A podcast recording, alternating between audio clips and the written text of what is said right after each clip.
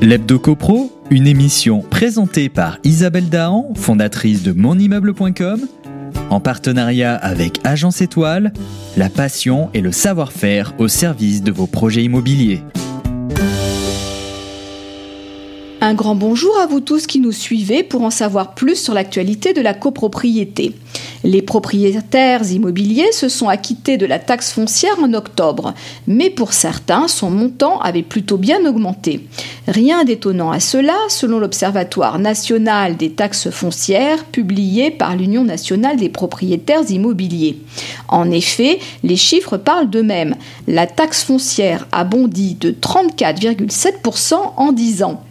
À titre de comparaison, toujours sur la période 2008-2018, les loyers ont progressé de 9,34% et l'inflation de 9,91%.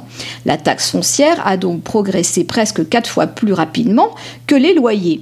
Si vous vous demandez comment est calculée la taxe foncière et comment on en est arrivé là, voici un début d'explication.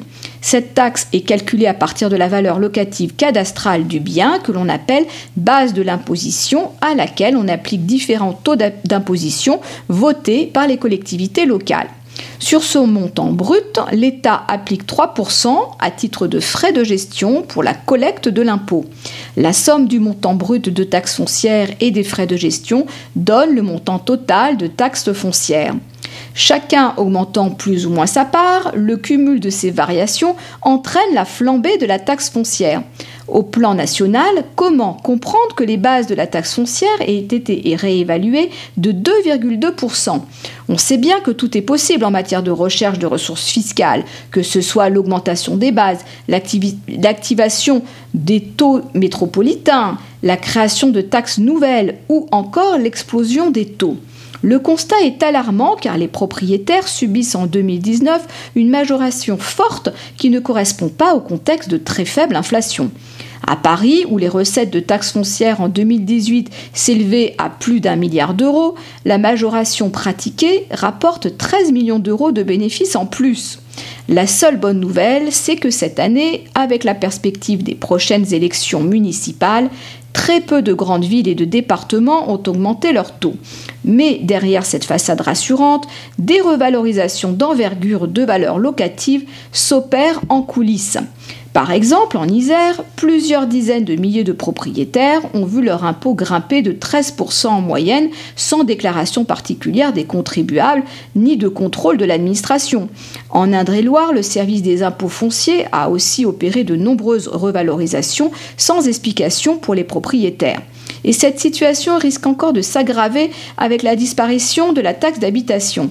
Taxer un actif non délocalisable est toujours tentant.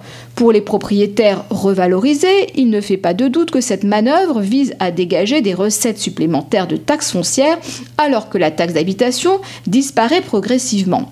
La seule solution pour l'UNPI serait d'instaurer un gel de la revalorisation annuelle générale des bases.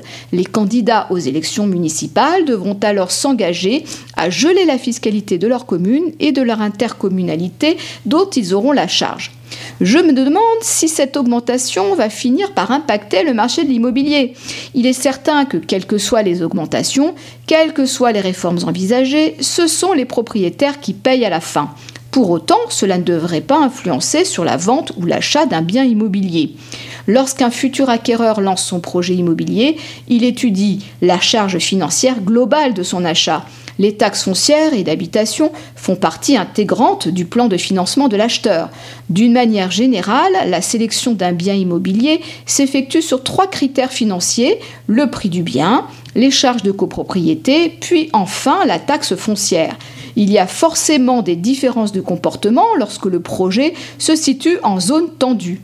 Quand l'offre est rare, il est certain que ce n'est pas le montant de la taxe qui va remettre en question la décision d'achat.